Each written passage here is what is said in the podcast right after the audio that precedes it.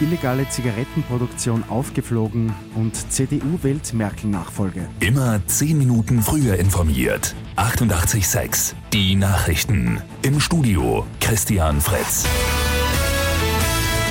Die größte illegale Zigarettenproduktion der Geschichte der Zweiten Republik ist aufgedeckt worden. In Niederösterreich im Bezirk St. Pöltenland hat der Zoll in einer Lagerhalle 32 Tonnen Tabak sichergestellt. Damit hätten 32 Millionen Zigaretten im Wert von 7,2 Millionen Euro hergestellt werden können. Zwei Verdächtige sind in Haft, nach weiteren Verdächtigen wird noch gesucht. Die CDU wählt heute auf dem Parteitag in Hamburg eine neue Parteichefin oder einen neuen Parteichef. Kanzlerin Angela Merkel hört ja nach 18 Jahren auf.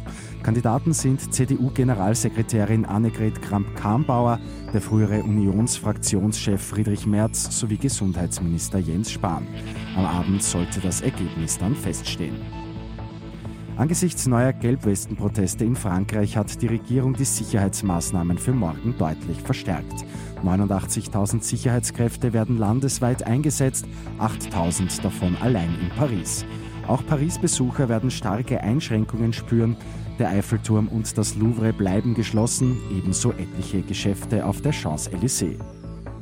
Und ab morgen gibt's in der SCS was für die ganze Familie. Die gute Nachricht zum Schluss. Um 16 Uhr wird der Eislaufplatz auf den Multiplex-Terrassen eröffnet. Mit dabei sind auch Mickey, Minnie, Donald und Daisy. Und das alles gibt's bei freiem Eintritt. Mit 886 immer 10 Minuten früher informiert. Weitere Infos jetzt auf Radio 886 AT.